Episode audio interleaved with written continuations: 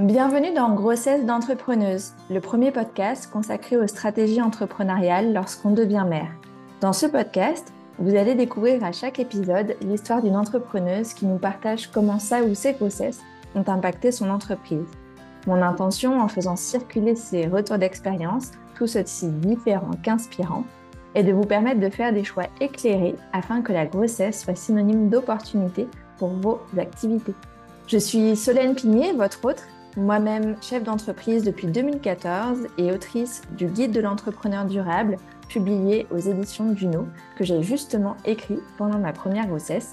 Ah, D'ailleurs, pour en savoir plus sur mon histoire et la genèse de ce podcast, euh, je vous invite à écouter l'épisode 0. Je suis convaincue que la maternité peut être une force positive dans le développement de son activité, même quand tout ne se passe pas comme prévu, et c'est ce que je vous invite à explorer au fil des épisodes. Dans cet épisode, j'ai le plaisir d'accueillir Marion, hypnothérapeute, pour qui la grossesse s'est très bien passée et le postpartum pas du tout. Alors, comment fait-on pour remonter la pente? Quelle place prend son activité entrepreneuriale lorsqu'on vit une dépression postpartum? C'est ce que va nous confier Marion, que je remercie au passage pour sa transparence et son authenticité. Bonne écoute Merci Marion d'avoir accepté de, de partager ton témoignage. Merci à toi. Et la toute première question que je voulais te poser, euh, c'est enfant, euh, toi, comment est-ce que tu imaginais l'équilibre entre ta vie professionnelle et, euh, et familiale et le fait d'avoir des enfants? Est-ce que ça te posait question ou pas? Eh ben non, moi, pour moi, ça a toujours été une évidence parce que euh, j'ai une mère qui a beaucoup, beaucoup travaillé, qui a tout mené de front. Donc, en fait, moi, j'ai vu ma mère assurer euh, la gestion de la maison, la gestion des enfants, la gestion de sa carrière haut la main avec euh, des temps de transport XXL, euh, puisqu'on était en région parisienne et qu'elle travaillait sur Paris, et puis on était en banlieue, donc elle avait genre trois heures de transport par jour. En fait, pour moi, ça a toujours été du coup un modèle, un exemple de non-problème. Donc, j'ai, je me suis jamais posé la question, mais jamais, de comment j'allais mener ma vie d'indépendante, puisque ma mère est aussi maintenant, enfin, ça fait 15 ans, euh, quand on était petite, non, elle était salariée, mais quand on a été ado, euh, j'avais 13 ans quand elle s'est lancée à son compte, donc en fait, elle a continué de tout gérer, tout payer après le divorce de mes parents. Enfin, je me suis jamais, jamais posé la question, puisque j'avais un modèle euh, exemplaire, j'ai envie de dire, depuis toujours sous les yeux. Euh, ce qui a été du coup aussi un gros piège finalement. Et est-ce que, c'est peut-être un petit peu intime, mais est-ce que tu en as reparlé? Maintenant que tu es toi-même euh, maman et euh, indépendante? On va revenir sur ton histoire, mais ça, m'interpelle en fait euh, que tu partages ça. Je crois pas qu'on ait une discussion euh, officielle ouverte là-dessus. J'en ressens pas forcément le besoin parce que en fait j'ai cheminé aussi sur la question parce que déjà un, pour moi il n'y a pas eu de de problème avec ça. Je en veux pas d'avoir. Je me dis on est deux personnes euh, très différentes. On est aussi à deux euh, générations et deux temps euh, très différents. Moi, je vois très bien que mes parents, ils ont, et cette génération-là, de manière peut-être plus générale, ont une- un rapport au travail et à la famille, euh, et donc aussi au temps pour soi, très différent. C'est-à-dire, moi, les valeurs numéro une, c'était le travail, la famille, et le loisir, le temps pour soi, on ne sait pas ce que c'est. Voire, c'est culpabilisant. Moi, je suis plutôt dans une génération, euh, bon, bah, on le sait aujourd'hui avec la valeur euh, par rapport au travail, euh, toute la génération Y, Z, etc., qui, qui, sont en ce moment sur le marché du travail, qu'on a un rapport à la qualité de vie, à l'équilibre vie pro, vie perso, et au temps pour soi, et au loisir, voilà, aux passions, qui est très, très différent de ceux de nos parents. Donc moi, je le prends plus comme... Bon, bah voilà, il y a une évolution de, de, de temps, euh, de génération. On est deux femmes et deux mères très différentes. On a juste des priorités et des curseurs à des endroits différents. Et, et on ne se juge pas forcément de ça non plus, je crois pas. Enfin, en tout cas, pas de ma part, pas de mon côté. Super. Et du coup, euh, ben toi, du coup, comment est-ce que tu t'es euh, lancée euh, dans, dans l'entrepreneuriat? Est-ce que c'était dès le début de ta vie active ou est-ce que tu as eu une première vie en tant que salarié? Et puis aujourd'hui, en quoi consiste ton activité? Moi, j'ai fait des études jusqu'au master et même j'ai essayé d'aller plus loin en doctorat où j'ai été admise, mais en fait j'ai arrêté très tôt en management. Et donc j'ai eu une vie salariée en alternance pendant trois ans dans la même boîte avec des missions euh, assez satisfaisante, autonome, où, j'ai pu me déployer, on va dire, d'une certaine manière et prendre confiance en moi. Mais très rapidement, je me suis rendu compte que ça ne répondait pas à mes besoins de humain en fait. Euh, que j'ai vu dans l'entreprise euh, notamment dans le domaine du transport où je travaillais euh, et j'avais un métier très protocolisé puisque j'étais manager en qualité sécurité environnement. Donc c'est beaucoup de protocoles qui, qui allaient à l'encontre des valeurs humaines parfois ou même de bon sens ou, ou environnemental ou enfin voilà en fait j'étais là pour quelque chose mais ça, ne répondait pas à, ce quoi j'aspirais dans mes valeurs. Donc rapidement, je me suis... Euh, c'est un long parcours et on n'est pas là forcément pour parler de ce parcours-là, mais je me suis reconvertie euh, suite à deux années de voyage euh, à travers le monde dans l'accompagnement. Et donc, je me suis formée à l'hypnose. J'ai d'abord euh, animé des ateliers collectifs euh, sur euh, la danse-thérapie et l'écriture intuitive. Ça a été mon déclic en fait au Québec. Et là, je me suis dit non mais il faut que je fasse ça de ma vie en fait, c'est ça ma vie.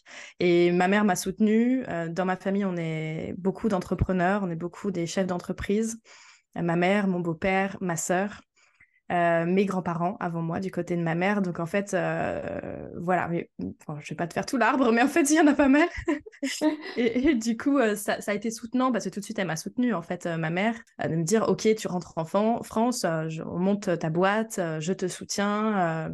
voilà, j'ai eu tous les, feux verts, en fait, qui m'ont permis de, de me lancer à mon compte. au départ, c'était plus du coup sur du coaching et sur des ateliers collectifs. Et puis au fur et à mesure, je me suis rendu compte que encore une fois, j'avais besoin d'aller plus loin, en fait, d'aller plus en profondeur. Et donc, je suis allée euh, former euh, davantage à euh, la thérapie. Et quand tu t'es lancée du coup en tant que hypnothérapeute, est-ce que tu avais en tête la question de la maternité, du fait d'être à ton compte et de potentiellement devenir maman dans les années qui, qui venaient? Ou est-ce que là encore, c'était pas, pas une question?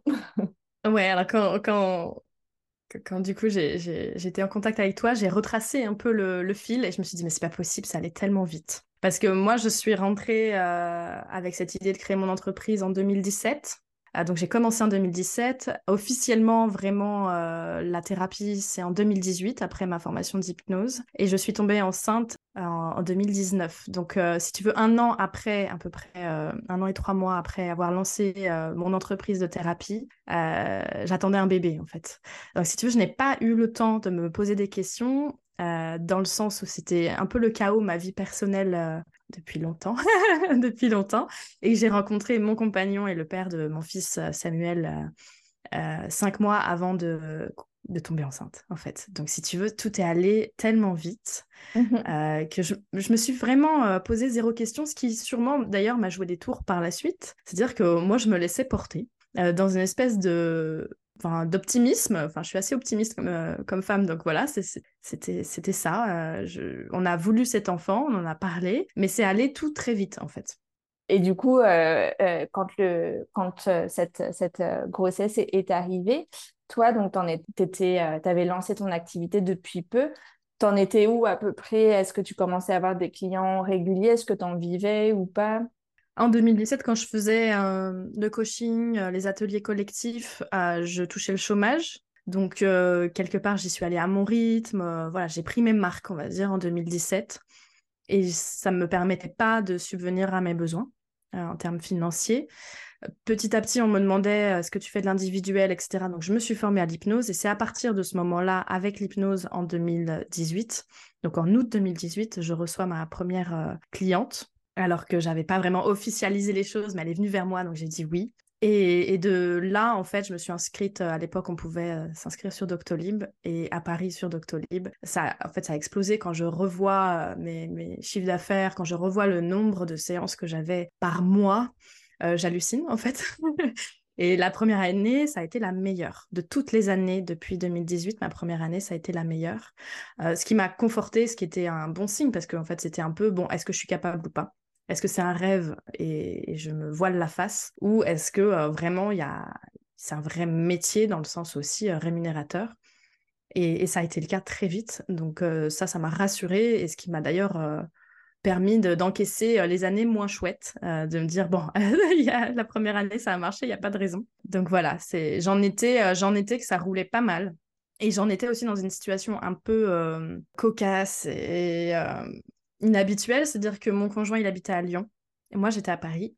Et donc, j'ai fait les allers-retours à partir du moment où je l'ai connu. Donc, dès juillet 2019, euh, j'ai commencé à faire euh, deux semaines à Paris, dix jours à Lyon, trois semaines à Paris, etc. Et donc, j'avais un cabinet à Paris, des activités même autres. Hein. je donnais des cours euh, dans les universités pour, sur le sujet de la confiance en soi, la gestion des émotions, la gestion des conflits. Donc, j'avais tout ça, j'avais plusieurs casquettes en fait, mais tout autour de l'accompagnement. Euh, et, je continuais de mener ma vie comme ça. Et j'ai continué toute ma grossesse à mener euh, le cabinet à Paris et à développer le cabinet sur Lyon. Et je faisais enceinte énorme, les allers-retours en train, etc., etc. Donc voilà, ça a été un peu, euh, ça a été la dynamique en tout cas rapidement. Mais en tout cas, voilà, tu avais une activité en plein, en plein boom, avec en plus une composante présentielle importante et deux, deux, lieux de de vie, activité. Mmh et comment est-ce que tu as appréhendé alors le fait d'être enceinte euh, Est-ce que tu as eu des appréhensions d'ailleurs ou pas au moment où tu as découvert ta grossesse? Ah, Moi, j'étais persuadée que ça allait prendre beaucoup de temps en fait. Euh, je me suis dit non, mais ça va au moins prendre six mois. C'est pour ça qu'on s'est lancé assez vite. j'étais très moteur. et en fait, euh, au bout du deuxième cycle, je suis tombée enceinte tout de suite. Donc ça a été presque j'ai du mal à dire ça parce que je sais qu'il y a des femmes qui attendent longtemps, euh, mais ça a été presque trop rapide. En fait, c'était comme un peu. Euh, je me berçais un peu d'illusions. En fait, je n'avais aucune vraiment euh, réalité de ce que c'était être mère. Parce que, peut-être parce que pour ma mère, tout avait l'air facile, en fait. Et pour moi, il n'y avait pas de difficulté. Je n'avais, à part sur l'accouchement, j'avais jamais entendu de difficulté à mener le quotidien par exemple, ni de mes tantes, ni voilà, ce qui du coup a été un gros choc après pour moi, mais en amont, je n'appréhendais rien du tout. C'est-à-dire, je... ma grossesse s'est super bien passée. Euh, au moment de l'annonce, j'étais super contente. Je faisais déjà les, allers-retours Lyon-Paris. J'ai continué. Euh, je me suis posé zéro question, quoi. En fait, ça coulait de source, quoi. Et tu nous parles d'annonce, justement. Euh, comment est-ce que tu as annoncé ta grossesse aux clients que tu avais, peut-être aussi dans les écoles dans lesquelles tu intervenais? Mes clientes euh, en hypno et en tout ce qui est privé, quoi, les particuliers, ça a été euh, de souvenirs sur Instagram euh, au quatrième mois, quelque chose de grossesse comme ça. Et donc, en fait, il faut savoir qu'en hypnothérapie, on a un nombre de séances assez court, c'est des thérapies brèves. Donc, en fait, j'avais pas ce souci de me dire zut, comme en psychothérapie, où là, elles suivent plusieurs mois, plusieurs années, les mêmes personnes. Nous, au bout de deux, trois, quatre, cinq séances, euh, on, change complètement, on renouvelle complètement notre clientèle, en fait, quasiment. Donc, euh, je, je m'inquiétais pas trop pour ça, euh, puisque c'était déjà ma réalité. Pour les cours, en effet, je l'ai annoncé assez vite parce qu'ils étaient en train de me mettre sur un nouveau projet. C'était un projet sur long terme qui allait demander beaucoup d'énergie, donc je l'ai annoncé assez vite et j'ai été très, très refroidie de la réaction de mon client à ce moment-là qui ne m'a pas félicité, qui... Enfin, là, je me dis, oh là, ok, enfin, similaire un peu au monde du travail, en fait, classique, euh, de ah merde, ça nous arrange pas, quoi. Ouais. Voilà. Mm. Et euh, j'ai trouvé ça très froid, très distant, très euh, complètement déconnecté de la, de la réalité ailleurs, puisque tout le monde me félicitait par ailleurs, quoi. Donc ça, ça m'a mis un coup de froid. Ouais. C'est une des raisons pour lesquelles après j'ai certainement dans le puzzle, j'ai arrêté de donner des cours d'ailleurs dans ces universités-là et de manière générale. Tu nous disais tout à l'heure que ta grossesse s'était super bien passée. Est-ce que tu as eu quand même des petits mots de grossesse par-ci par-là ou pas du tout euh? Euh, Le premier trimestre, hum, euh, j'ai eu zéro mot physique. Enfin, j'ai eu quasiment zéro mot physique de toute ma grossesse. seulement le premier trimestre, mais j'irais même un peu plus, c'est les quatre premiers mois j'étais dans un brouillard euh, émotionnel euh, et psychologique euh, assez intense. En fait, on a été quand même assez perturbé par le fait que ça aille aussi vite. Et je pense qu'il se jouait beaucoup de choses de manière inconsciente dans les coulisses de, de qui j'étais, qui me perturbaient beaucoup. J'étais très, très, très à fleur de peau, émotionnellement. Et un jour, je me suis réveillée, je me suis dit, tiens, au bout du quatrième mois, par là, c'est comme si le, un voile s'était levé et que enfin j'étais libérée de tourments euh, intérieurs qui mhm. euh, m'ont quand même pas mal gâché la vie euh, les quatre premiers mois où bah, c'est comme si ma, ma vie entière était en train de se, se réagencer intérieurement, mon identité. Et j'avais l'impression d'être dans un tourbillon identitaire, de plus savoir qui j'étais en fait. Mais sans vraiment poser de mots dessus, vraiment en toile de fond. Bon, c'est le seul. C'était pas hyper confort, mais euh, c'était gérable quand même. Non, c'est intéressant parce que parfois, c'est ce que décrivent euh, les mamans après leur accouchement, enfin, en tout cas, une fois que le bébé est là. Et, et toi, c'est à l'annonce de la grossesse, en fait, que ça a déclenché cette, matrescence, comme, comme on l'appelle. Qu'est-ce que tu avais décidé et mis en place pour prendre un, congé euh, maternité euh, C'est-à-dire, euh, est-ce que tu avais défini un, nombre de, semaines ou de mois où tu souhaitais t'arrêter Et puis, comment est-ce que tu l'as financé? Ah, Il faut savoir, du coup, pour remettre dans le contexte, que j'ai été enceinte pendant le Covid, le premier confinement. Donc, on a été complètement confinés en mars 2020. J'étais dans mon deuxième trimestre euh, et pour moi, ça a été un cataclysme déjà parce que je continuais mes allers-retours Lyon-Paris. Euh, comme tu as dit, mon activité, elle était en plein essor tout ce que je faisais fonctionnait. Je commençais à faire des thérapies de groupe euh, où il y avait du groupe et de l'individuel, mais mes stages étaient complets. Enfin, vraiment, c'était l'apogée pour moi de mon activité. Et en fait, du jour au lendemain, on nous a annoncé ce confinement. Moi, j'y croyais pas du tout. Et donc, j'ai dû arrêter tout mon présentiel, mon cabinet à Paris. ce groupe d'accompagnement venait de commencer. J'ai dû rembourser tout le monde. Euh, ça a été un gros choc. Moi, je suis arrivée en gare à, Lyon. Mon chéri est venu me chercher. J'étais en larmes de me dire c'est pas possible que euh, ça, ça me tenait tellement à cœur. C'était tellement un accomplissement que ça s'arrête en plein vol. Et de ce jour-là, mon activité, elle a jamais euh, pu. Elle a jamais pu ressembler à, ce qui était précédemment. C'est-à-dire ça a pris un tournant monumentale en fait, puisque déjà je faisais pas de visio et du coup au cours euh, des confinements, bah, on s'est tous euh, plus ou moins mis euh, à la visio et merci parce que ça m'a permis en fait de déménager, de, de, de, pouvoir continuer déjà à déménager. Alors là, j'ai déménagé en, en Bretagne là, récemment et c'est un des critères, la visio, qui me dit bon bah en fait maintenant je peux travailler de partout. Donc ça finalement ça a été un point positif euh, le point positif, c'est que du coup, euh, j'ai pas arrêté euh, mon activité pendant mon activité individuelle, en tout cas pendant le confinement. Ça a été même un grand moment. Je regardais du coup avec tes questions, mais mon chiffre d'affaires, etc. Et en fait, ça m'a permis de travailler. Donc ça, ça a été chouette. Et donc, une fois sortie du confinement, Enfin, je me rappelle plus exactement, mais il me semble qu'on était en juin 2020. la première chose que j'ai faite, c'est retourner sur Paris pour voir ma famille. Et puis là, ça a commencé mon congé mat de toute façon. J'ai peut-être pris, alors j'ai pas à souvenir, mais en comptant les semaines, je me dis que j'ai un congé mat plus que de huit semaines, donc peut-être que je l'ai pris un peu en avance, que j'ai peut-être demandé à ma sage-femme de m'arrêter plus tôt, euh, peut-être deux semaines avant en fait. Mais je n'avais pas anticipé, en fait, moi, mon anticipation, c'est tant que ça va, je travaille.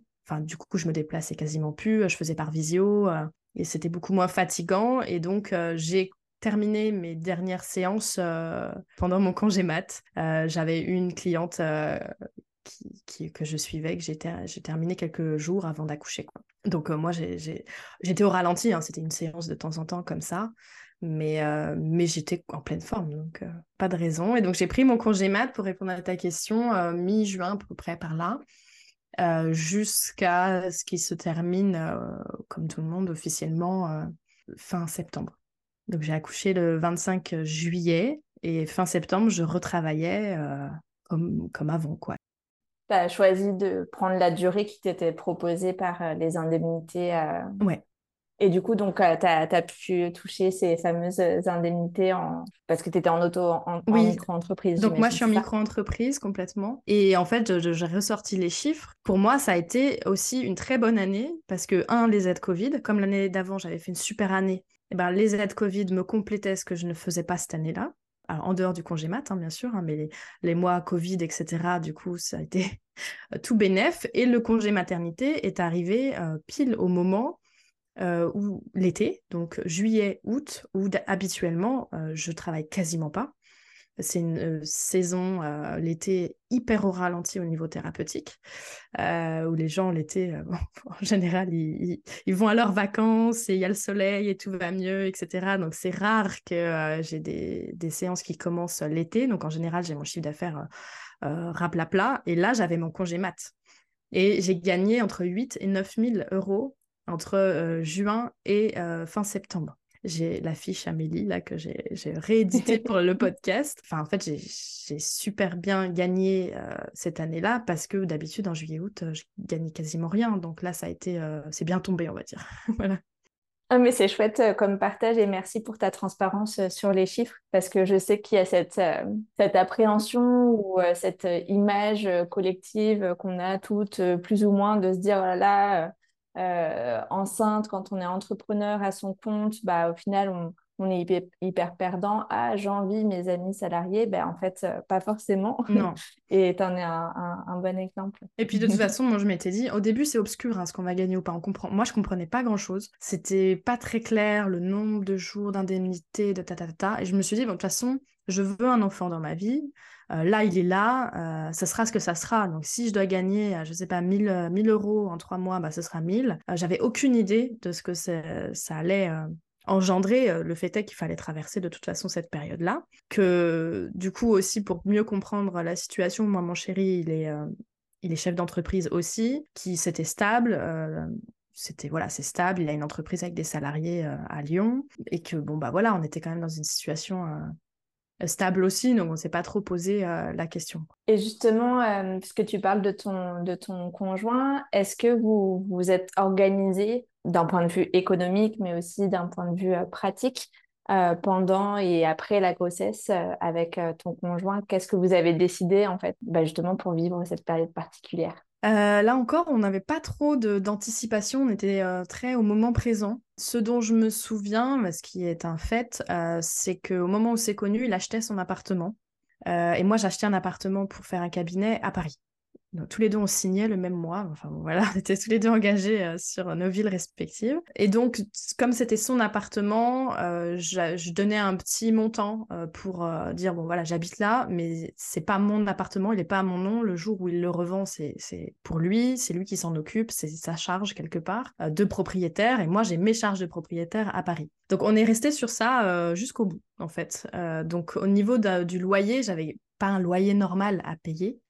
Euh, même si j'avais des charges de l'autre côté euh, quand même un peu, mais l'un dans l'autre, c'était quand même euh, bénéfique aussi pour moi, quoi, quelque part, et c'était accordé comme ça entre nous. Et sinon, tout le reste, on payait tout, tout, tout, tout le reste, moitié-moitié, et ça a toujours été comme ça.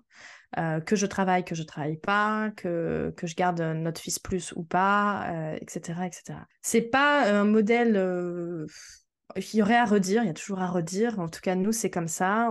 On, travaille euh, régulièrement à revoir si c'est équilibré. Euh, ça, c'est une vraie question. Franchement, c'est une vraie question. Mais, euh, mais à l'époque, moi, je voulais reprendre le travail rapidement. Même j'aurais pu le reprendre plus tôt, je l'aurais repris, en fait, clairement parce que le, le postpartum a été hyper compliqué et que mon travail c'était une bulle d'oxygène en fait, où je me sentais utile et, euh, et puissante dans le sens pas impuissante, contrairement à ce que j'étais en train de vivre avec mon nouveau-né. Et donc, euh, dès que j'ai pu, j'ai retravaillé à fond. Donc, j'ai continué après la naissance de Naël et après mon congé mat à faire les allers-retours Paris-Lyon. Et j'ai repris, comme avant la grossesse, comme avant le confinement, ma vie, euh, alors pas deux semaines, trois semaines évidemment, mais euh, quatre, cinq jours à Paris pour donner des cours, parce que je donnais encore des cours, hein, j'ai arrêté après. Euh, donner des cours, donner mes consultations, donner des ateliers. J'emmenais mon fils pour qu'il voit mes parents, voit ma mère, et je revenais à Lyon. Je me reposais un peu plus, mais en fait, j'essayais de développer quand même mon activité aussi. Et au début, bah, on a repris comme si on n'avait pas d'enfant, en fait globalement ce qui nous a cramé en fait, tous les deux, ce qui a, causé beaucoup de tensions dans le couple, puisque lui faisait sa journée de travail 9h, 18, 19h, que moi j'étais furax quand il rentrait euh, en retard, parce que moi le soir j'attendais qu'une chose, c'est qu'il rentre euh, pour euh, être à deux en fait, gérer à deux en fait. Et lui, après sa journée de travail, en général, moi j'avais des consultations le soir. Donc je partais, j'allais dans mon cabinet à Lyon. Euh, vers 19h, 19h30, 20h. Je travaillais jusqu'à 21h30 le soir. C'était ma, ma bouée de sauvetage, en fait. Et lui, il gardait Naël. Et euh, Naël ne dormait pas, n'a pas fait ses nuits pendant un an, euh, a été un bébé très malade, intolérant au lait qu'on lui donnait, etc. Donc en fait, ça a été un enfer pendant un an. Et donc, lui, il n'en pouvait plus non plus, quoi, de travailler toute la journée, le soir, garder son fils pour que moi, je puisse travailler en présentiel, puisque les séances en thérapie, en général, bah, les gens prennent une séance quand eux travaillent pas, donc le soir.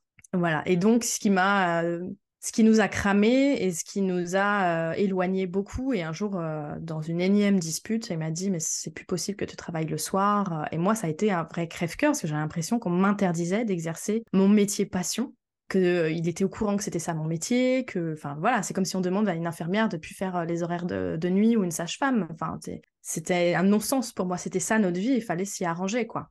Et finalement, j'ai j'ai arrêté déjà les allers-retours sur Paris, j'ai arrêté les cours parce que ça, clairement, c'était un... c'était trop en fait. Honnêtement, avec le recul, je me disais c'était de la folie. Et j'ai arrêté pendant un moment les consultations le soir. Et je voudrais qu'on revienne sur ton postpartum parce que tu nous as dit que voilà, ça avait été euh, difficile, euh, alors que pourtant tu avais vécu une, grossesse plutôt euh, fluide avec très peu de mots et que du coup tu n'avais pas forcément appréhendé, j'imagine, cette phase-là. Est-ce que tu peux nous raconter en quelques mots comment s'est passée euh, la naissance et ensuite euh, le postpartum euh, immédiat et puis qu'est-ce qui a généré des difficultés pour toi? L'accouchement, bah, ça a commencé en fait, notre descente aux enfers, hein, ça a commencé à l'accouchement. L'accouchement était très long, très compliqué.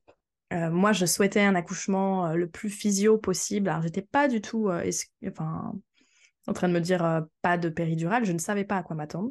Moi, j'avais tout fait pour être accompagnée par une sage-femme en libéral qui menait sur un plateau technique. Donc, un plateau technique, euh, pour euh, donner la, définition qui n'est pas souvent connue, c'est la sage-femme libérale qui va louer un espace euh, dans la maternité, une salle d'accouchement dans, la maternité. C'est un accord entre la maternité et la sage-femme libérale. Et du coup, c'est elle qui m'a accompagnée toute ma grossesse. Et le jour de l'accouchement, c'est elle qui est présente. Donc, c'est une personne connue qui connaît tout mon parcours, qui, voilà, qui normalement, si elle le peut, va aller au plus près de ce qu'on souhaite. Euh, donc moi, j'avais tout fait pour trouver une sage-femme euh, qui faisait un plateau technique près de chez nous euh, et qui était en libéral. Et au final, j'ai eu l'accouchement inverse. J'ai eu un accouchement hyper médicalisé parce que très long. j'ai pas du tout eu ce que je souhaitais parce que les protocoles médicalisés et ça encore aujourd'hui, ça me met assez en colère et je il y a une forme d'incompréhension sur euh, tout ce que j'avais mis en place pour avoir euh, maximum de physiologie et ça ne s'est pas du tout déroulé comme ça alors qu'il aurait pu avoir des marges de manœuvre euh, plus flex sur plein d'éléments en fait. Et dès le départ ça a été en fait très protocolisé très cadré. Et ce qui je pense n'a pas du tout aidé mon corps à se détendre à s'ouvrir. Et donc j'ai mis 41 heures à accoucher, 41 heures de contraction, euh, sans jamais euh, être soulagée de ces contractions, malgré la péridurale qui n'a marché que d'un côté, et donc c'était encore plus douloureux que si elle n'était pas là. Et ça a fini euh, à deux doigts d'une césarienne où on m'a dit là, s'il sort pas ces césariennes, voilà, branle-bas de combat. Et heureusement, dans l'histoire, j'ai eu une super gynéco qui est intervenue vers la fin bref, il y aurait beaucoup à redire euh, sur tout ce qui s'est passé, mais en tout cas, la fin a été heureusement euh, bénéfique, où j'ai quand même pu accoucher par, euh, par basse, alors certes avec une ventouse, mais en fait, à ce moment-là, j'ai quand même repris du pouvoir sur cet enfantement, ce qui a eu quand même le bénéfice de me faire vivre le bliss, la, joie incommensurable de l'arrivée de mon bébé, et, ça, c'est quand même un chouette souvenir. Et du coup, c'est la suite qui a été très très compliquée parce que déjà on était euh, bah, très très très fatigués euh, et traumatisés par ce qui s'était passé ou psychologiquement on a eu du mal à s'en remettre. Et puis en fait, au bout de trois semaines, euh, Naël, alors les trois premières semaines, il dormait pas, pas mal, mon fils, donc il s'appelle Naël. et puis au bout de trois semaines, il a pleuré sans plus jamais quasiment s'arrêter. Ça a été comme ça pendant sept mois, sept, huit mois où euh, il pleurait énormément, il avait beaucoup, beaucoup euh, de reflux. Euh, externe, euh, interne, d'acidité, etc. Et aucun médecin n'a été capable de nous diagnostiquer des intolérances alimentaires, alors que, enfin, on en parle quand même de plus en plus. moi, j'avais déjà des copines qui, étaient touchées avec leur enfant par ça, qu'on l'avait nommé et que la médecin généraliste qui nous voyait tous les mois, elle nous voyait au bout de notre vie, on lui racontait les symptômes qu'il avait et incapable, elle ne nous croyait pas en fait.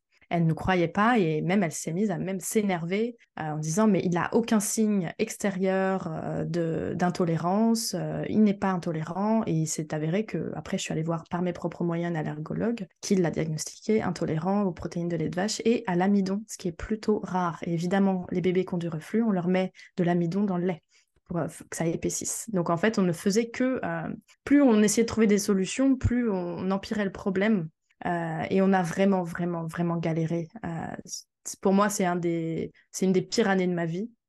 Euh, et ça, ça a été un trauma qui encore aujourd'hui reste assez vivace, quoi.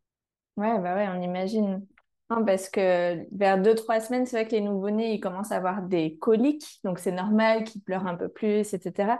En général, ça s'estompe au bout de quelques semaines. Mmh et là, sept mois, j'imagine l'enfer, effectivement, que vous avez vécu. Et toi, tu nous disais tout à l'heure que tu as repris ton travail assez rapidement, puis c'était donc ta bulle d'oxygène. Est-ce que vous l'avez fait garder? Comment ça s'est passé? Que justement, tu puisses avoir cette...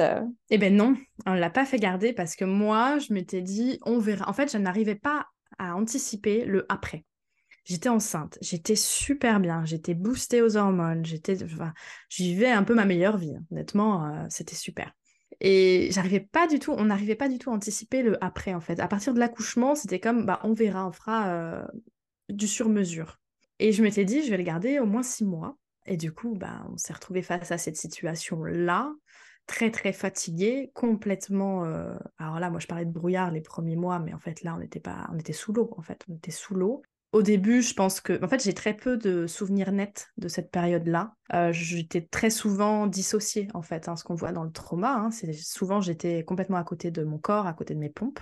Euh, le manque de sommeil qui rend fou, hein, c'est une vraie torture. Donc j'ai très très peu de souvenirs euh, positifs déjà. Je pense que les premiers mois, on a essayé de gérer et que après j'étais trop fatiguée pour essayer de trouver une solution de garde. Déjà, moi, ma solution, c'était trouver des médecins qui puissent nous entendre et nous aider.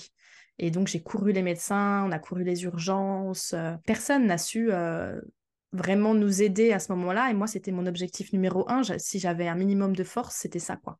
Quand même, je crois que pendant l'hiver, j'ai des souvenirs de le de l'emmener à la crèche, à la crèche euh, en bas de chez nous. il leur restait une place occasionnellement le lundi et je sais pas, le mercredi, disons. Et elle me rappelait en me disant venez le chercher, on n'arrive pas à l'endormir, il pleure, il pleure, il pleure. Donc j'étais obligée de couper même, et je ne travaillais pas ces jours-là, hein, j'essayais de me reposer. Hein. Euh, moi je travaillais à peu près que les soirs en fait, à peu près. Et donc euh, la journée j'essayais de me reposer, et quand bien même, bah, même cette solution de garde n'était pas une solution euh, efficace en fait, puisqu'elle n'arrivait pas à le calmer quoi. Donc j'allais le chercher, j'ai en fait rapidement je me suis dit mais c'est pas c'est pas durable parce que déjà un ou deux euh, jours par semaine en sachant qu'en fait je laissais que les après-midi parce qu'elles n'arrivaient pas à s'en occuper en fait une journée euh. donc euh, au fur et à mesure j'ai commencé à me dire c'est pas possible il faut qu'on cherche une asthmate une assistante maternelle. Mais ça ça a été une énergie de fou en fait. Une énergie de fou que je n'avais pas donc j'ai trouvé je ne sais où hein, parce que je m'en occupais toute seule de ça. J'ai écrit des centaines de mails autour de chez nous parce que je savais comme tout le monde m'avait dit que ce serait très compliqué euh, j'ai pris la liste, j'ai écrit euh, des centaines, centaines de mails copier-coller. J'ai téléphoné à des dizaines d'asthmates. Euh, j'en ai rencontré cinq à peu près. Et puis il y a eu le soleil. je vais me mettre à pleurer. Il y a eu le soleil dans notre vie, quoi. Il y a un jour, il y a une porte qui s'ouvre et c'était elle, quoi.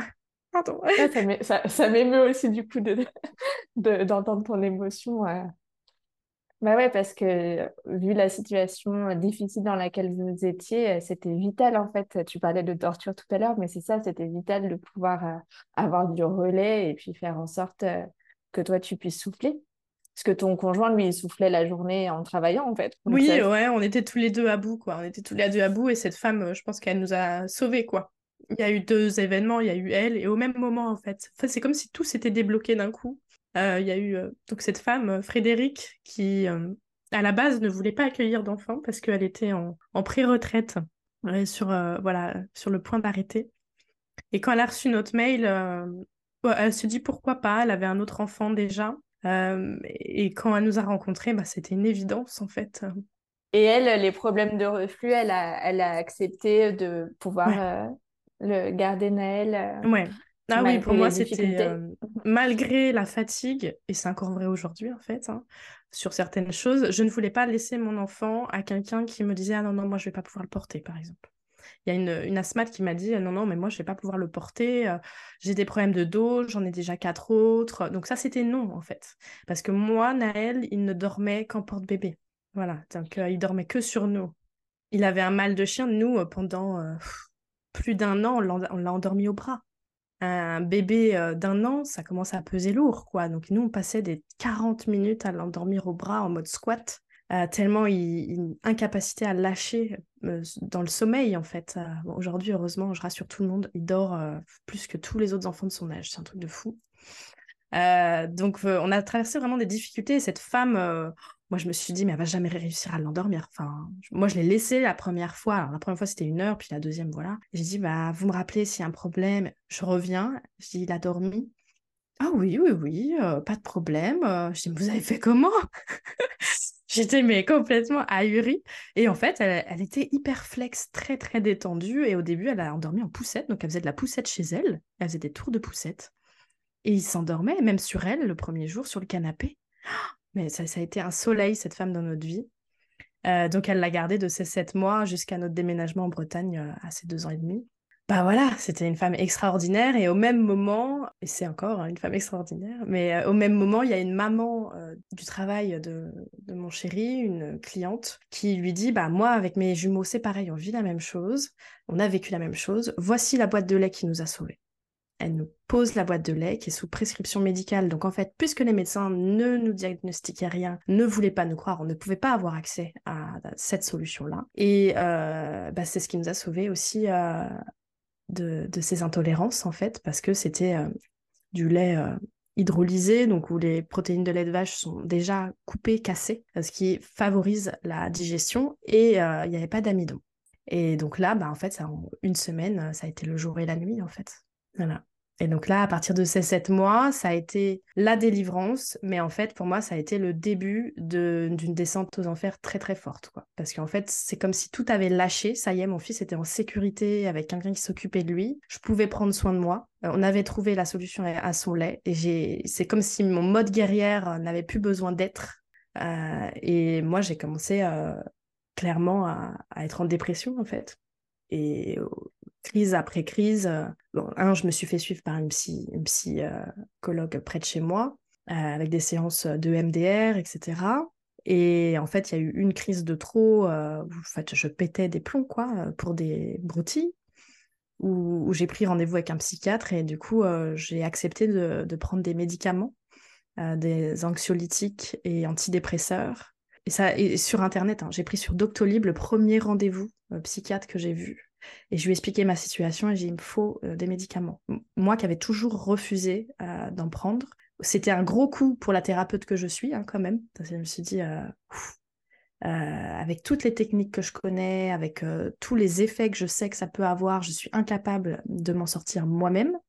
Et finalement, heureusement que j'ai dit oui à ces médicaments. Déjà, ça a été super chouette que la psychiatre me dise, en fait, si vous dormez pas, c'est normal que votre système ne peut pas se réguler vous êtes complètement dérégulé. Donc déjà, un, première chose, il faut dormir. Donc vous prenez euh, cette quantité d'anxiolytiques l'après-midi pour faire une sieste, le soir pour dormir. Euh, et déjà, ça, la moitié du problème était résolu, quoi, dire dormir. Bien que notre fils faisait toujours pas ses nuits. Hein. Euh, mais au moins l'après-midi, vu qu'il était gardé, je faisais des siestes. Et c'est d'ailleurs très longtemps j'ai fait des siestes et j'en fais encore parfois. Donc ça, c'est quelque chose qui me régule vraiment mon système nerveux, qui est vraiment une, astuce que j'ai gardée.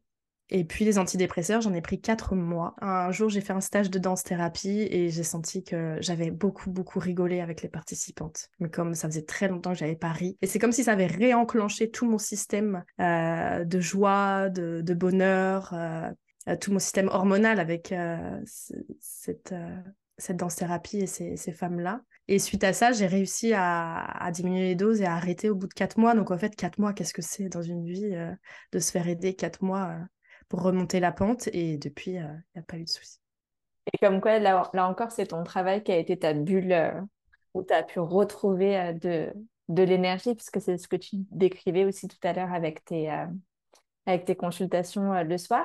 Et comment les choses se sont réorganisées pour toi? Parce que tu nous disais que ton, ton conjoint t'a demandé ou en tout cas a impulsé l'idée euh, de ne plus avoir de consultation euh, le soir. Entre tes, tes cabinets euh, en présentiel de part et d'autre de la France, comment les choses se sont réagencées finalement pour toi après l'arrivée de votre fils Donc j'ai arrêté pendant un moment les, les consultations le soir où c'était vraiment très exceptionnel quand j'ai repris. D'ailleurs, ça reste exceptionnel. Mais je sais plus trop comment ça s'est agencé. Il y a eu plusieurs phases, donc c'est vrai que c'est un peu, peut-être un peu flou maintenant. Euh, en tout cas, le tournant, donc là je parle de juin 2021, c'était l'arrêt des antidépresseurs. Le tournant, c'est qu'en janvier 2022, euh, je commence un coaching avec Rebecca Svedge euh, parce que mon activité, pour moi, se maintient, mais il y a comme un cap qu'elle n'arrive pas à dépasser que je n'arrive pas à dépasser. Et il y a un manque de sens, il, commence à avoir un manque de sens en fait, euh, de faire des, des thérapies avec des séances à la carte. C'est-à-dire l'hypnose habituelle euh, qu'on fait, c'est euh, tu viens au nombre de séances où tu as envie de venir, quoi. Séance après séance. ce que j'observais, c'est que souvent les personnes, au bout de la deux, troisième séance, elles arrêtaient de venir.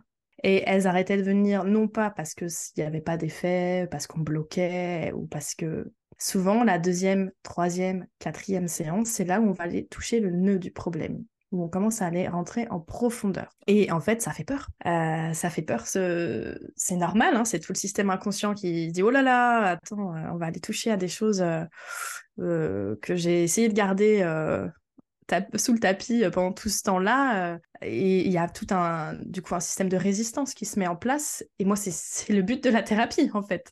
Donc, je ne voyais plus le sens de ce que j'étais en train de faire. Si dès qu'on touche à ce qui, euh, justement, l'origine de pourquoi on vient, dès qu'on le touche, on s'en va. c'est pas tout, hein, mais c'était une, une majorité je ne voyais plus trop le but de ce que j'étais en train de faire en fait. Ça manquait de profondeur, ça manquait d'engagement, euh, ça manquait d'un vrai voyage avec soi-même en fait. Et donc euh, moi j'étais prête presque à tout arrêter, dire mais en fait je comprends plus ce que je suis euh, en train de faire en tant que thérapeute.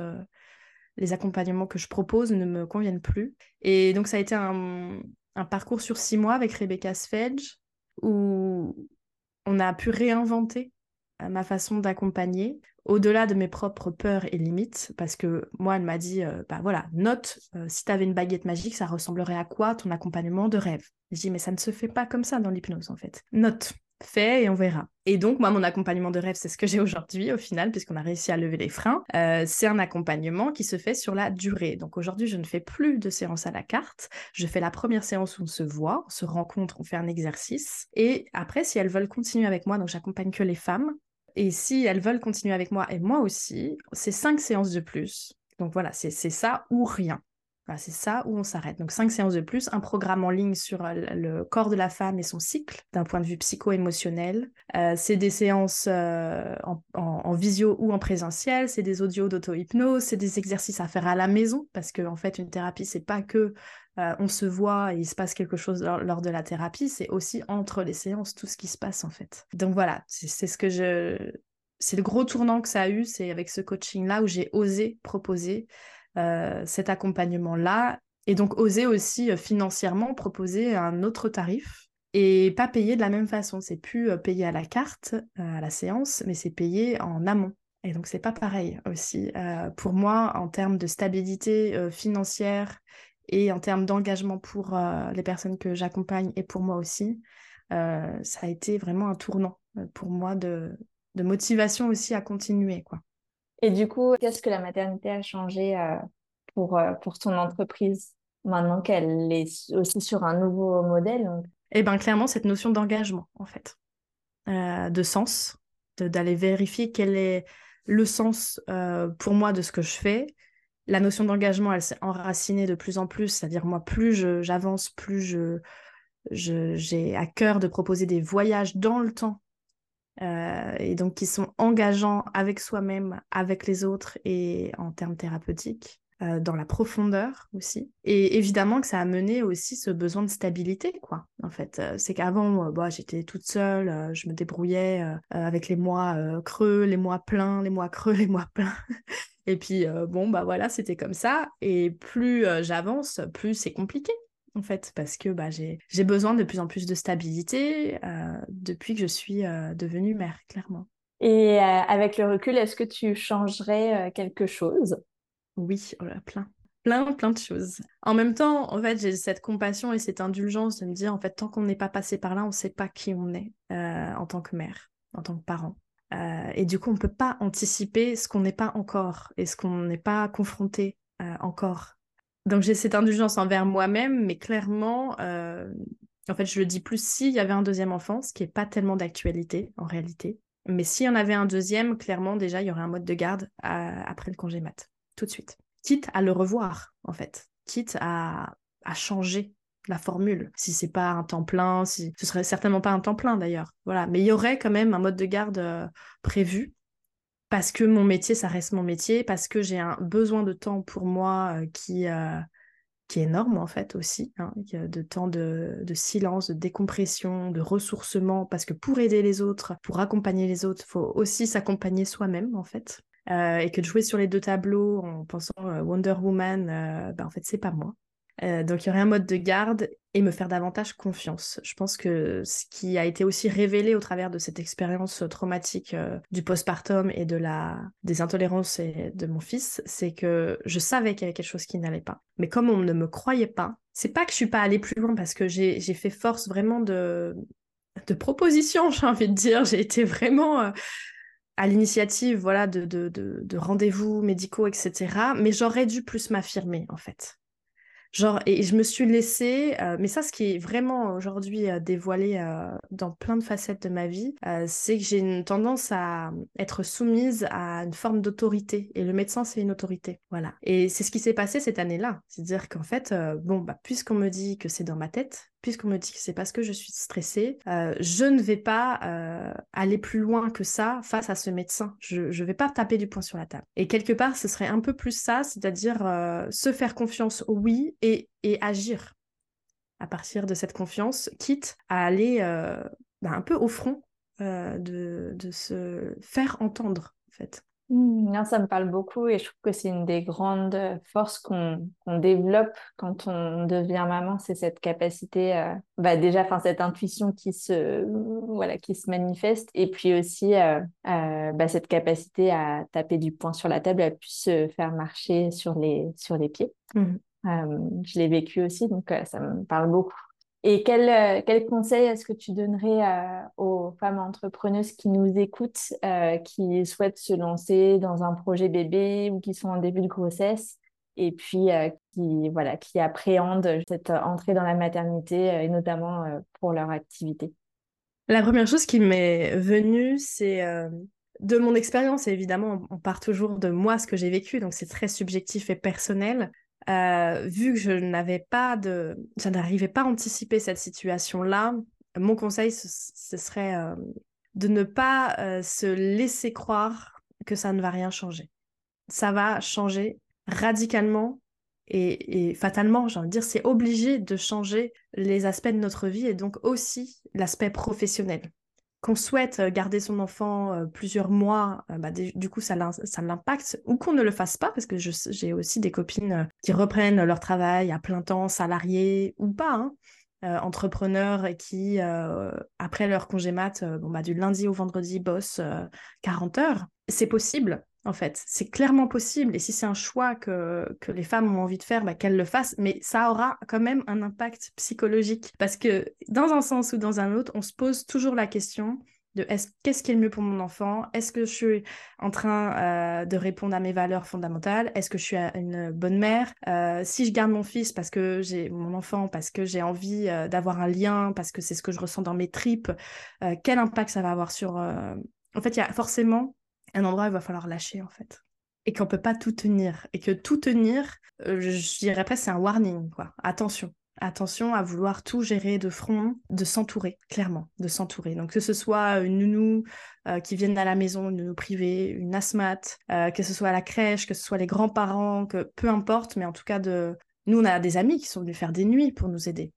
J'ai une gratitude infinie, quoi. C'est une chance. Moi, tous mes potes, euh, maman, elle me disait, oh, mais on n'a jamais eu ça, nous. Nous, on a osé demander de l'aide, on a osé aussi confier notre enfant à des amis qui n'avaient pas d'enfants ouais, bah faut le faire, mais en même temps, euh, bah, quand tu au bout du rouleau, quand bah, tu ne peux pas mener tout de front, clairement, il faut oser lâcher sur quelque chose. C'est se défaire de cette idée que ça ne va rien changer professionnellement. Parce que moi, j'étais habitée par ça, ça ne va rien changer, on va faire avec. Euh, et je vois pas pourquoi je continuerai pas à faire mes allers-retours Paris-Lyon, à faire mes cours, à faire euh, mes deux cabinets, à faire mes ateliers collectifs. si, c'est obligé de changer.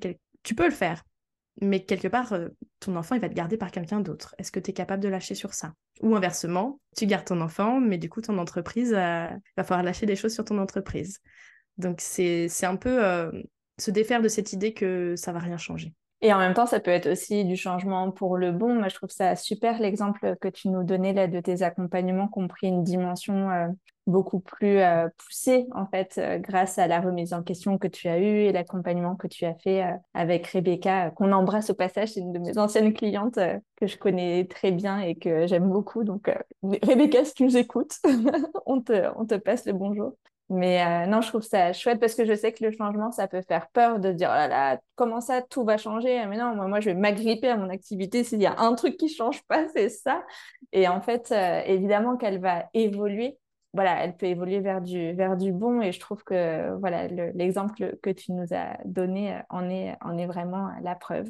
Donc, euh, bah, merci beaucoup pour tout ce que tu nous as partagé, pour ta transparence aussi, euh, parce que c'est pas forcément évident de, de, se livrer sur ces difficultés, encore plus en tant que thérapeute, tu le disais tout à l'heure, voilà, moi, thérapeute, et bah oui, j'ai accepté de l'aide et euh, je te remercie beaucoup pour ta transparence. Je suis sûre que ça va être vraiment éclairant pour les mamans et futures mamans qui nous écouteront. Et puis, je voulais aussi ajouter qu'il y a plein, plein, plein de femmes qui, une fois devenues mamans, hein, que ce soit le premier, le deuxième, euh, créent des entreprises parce qu'elles changent radicalement. En fait, ça nous transforme radicalement et ça transforme nos valeurs, ça transforme nos priorités aussi. Et d'un seul coup, bah, on peut se dire, ah bah tiens, euh, ça c'est une priorité, je vais, je créer une entreprise où je vais orienter mon entreprise différemment euh, et qu'il y a des vrais tournants suite à ça, parce qu'on gagne des vraies compétences aussi. Il y a une capacité de résilience en tant que mère, à surfer sur les vagues aussi, hein, euh, les vagues euh, qui sont plus tumultueuses avec un nouveau-né que toute seule, clairement, mais qui développent des capacités ouais, d'adaptation en fait aussi énormes. Et quand on a une entreprise, l'adaptation, je pense que c'est une belle, belle compétence à développer. Quoi. Tout à fait. Merci Solène. Merci Marion. Un grand merci à Marion pour son partage qui montre que l'entrée dans la maternité peut être difficile, mais que c'est aussi l'occasion de résilience et de changements positifs. D'ailleurs, certains changements peuvent être impulsés dès la grossesse. Par exemple, si on souhaite prendre un congé maternité plus long que ce qui est subventionné par l'État et qu'on souhaite maintenir ses revenus, il existe différentes stratégies pour ce faire. J'en détaille 6 dans l'e-book gratuit dont vous trouverez le lien dans la description de l'épisode. J'en profite pour vous annoncer que le podcast sera en pause la semaine prochaine pour les fêtes de fin d'année. Très très belles fêtes à vous toutes.